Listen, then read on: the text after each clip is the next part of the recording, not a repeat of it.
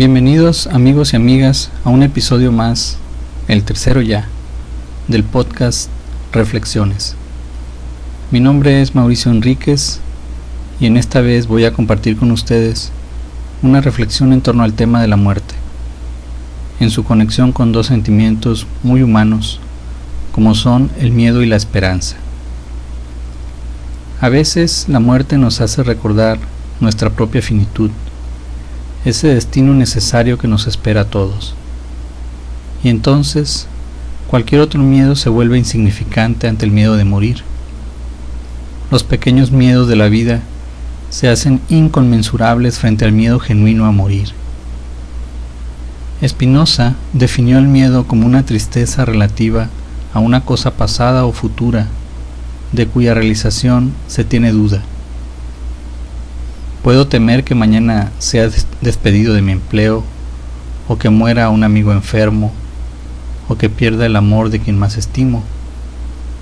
Y son temores porque implican una tristeza, una transición del alma a una menor perfección, diría Spinoza, pero cuya realización no es segura sino tan solo probable. Mas estos pequeños temores, ¿qué, son comparados con el miedo a morir? Este último implica la tristeza máxima, absoluta, del individuo que pierde ya no una parte de su vida, sino toda ella. Y sin embargo, es también el más vago de todos los temores, porque los pequeños temores se fundan muchas veces en la experiencia, esto es, han sido vividos para contarse. Pero, ¿quién ha vivido así la muerte? De esta sabemos solo por lo que pasa a otros, y sin embargo es tan real como cualquier experiencia. La intensidad del miedo a morir depende de la cercanía con que veamos a la muerte. Cercanía espacial o temporal. Es decir, en nuestro prójimo o en nosotros mismos si hemos estado al filo de ella. Dicha intensidad podría ser tan mínima que sea inferior a los pequeños miedos de nuestra cotidianidad y que éstos se nos impongan. Entonces nuestra existencia se mantiene en cierta vulgaridad. Pero el miedo a morir no tiene más referente que la vida en su totalidad, que puede ser perdida. Es un símbolo de esta pérdida, la más grande que puede tener el hombre y a la cual no puede sobrevivir. Y cuando se hace presente puede replantearnos todo lo que somos, todos los afectos, alegrías y tristezas, miedos y esperanzas que constituyen nuestro carácter. Con la experiencia simbólica de la muerte, se reanima la pasión por la vida y los pequeños temores ya no parecen tan insuperables o infranqueables. Spinoza afirmó, y creo que con justa razón, que el hombre libre en lo que menos piensa es en la muerte, y que su meditación es antes que nada sobre la vida.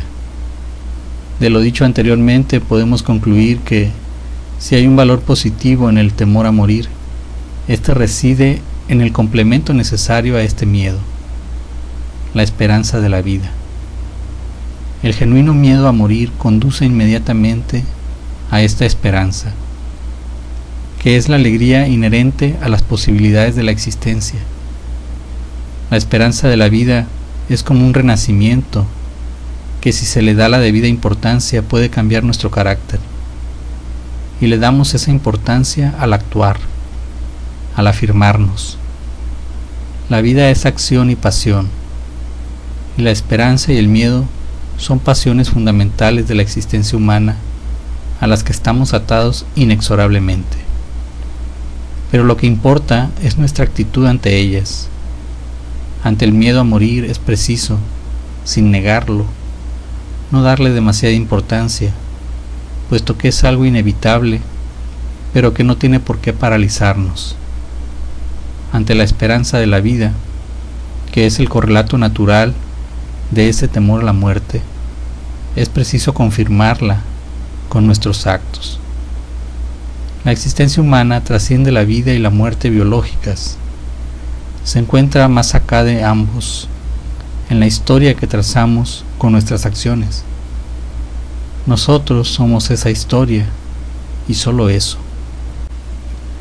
A modo de epílogo, les ofrezco a continuación un poema cuyo tema es en cierto modo afín con lo que acabo de comentar. Se trata de un poema de Carlos Montemayor titulado Memoria de las noches. Agradezco de antemano su atención y los invito a escuchar el siguiente episodio de este podcast. Mientras tanto, quédese con la voz y la poesía de Carlos Montemayor.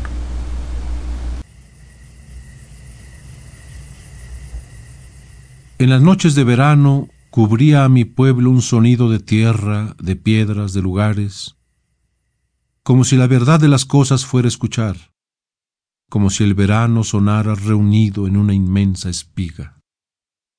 Recuerdo las noches así, en que mi padre hablaba con mi madre y al quedarse callados resurgían las voces de todas las otras cosas las noches en que nos inundaba la voz de la tierra y las piedras, el golpe del río sobre las peñas, el olor del monte o de las ramas, el calor del verano como un imborrable cuerpo.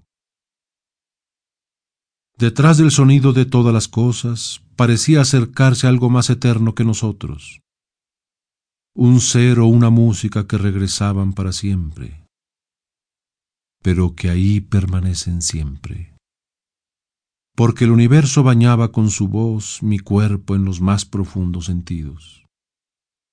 ¿Y acaso sea imposible al otro lado del río, al otro lado del sueño, al otro lado del tiempo, más allá del cuerpo que sabe las cosas, escucharla?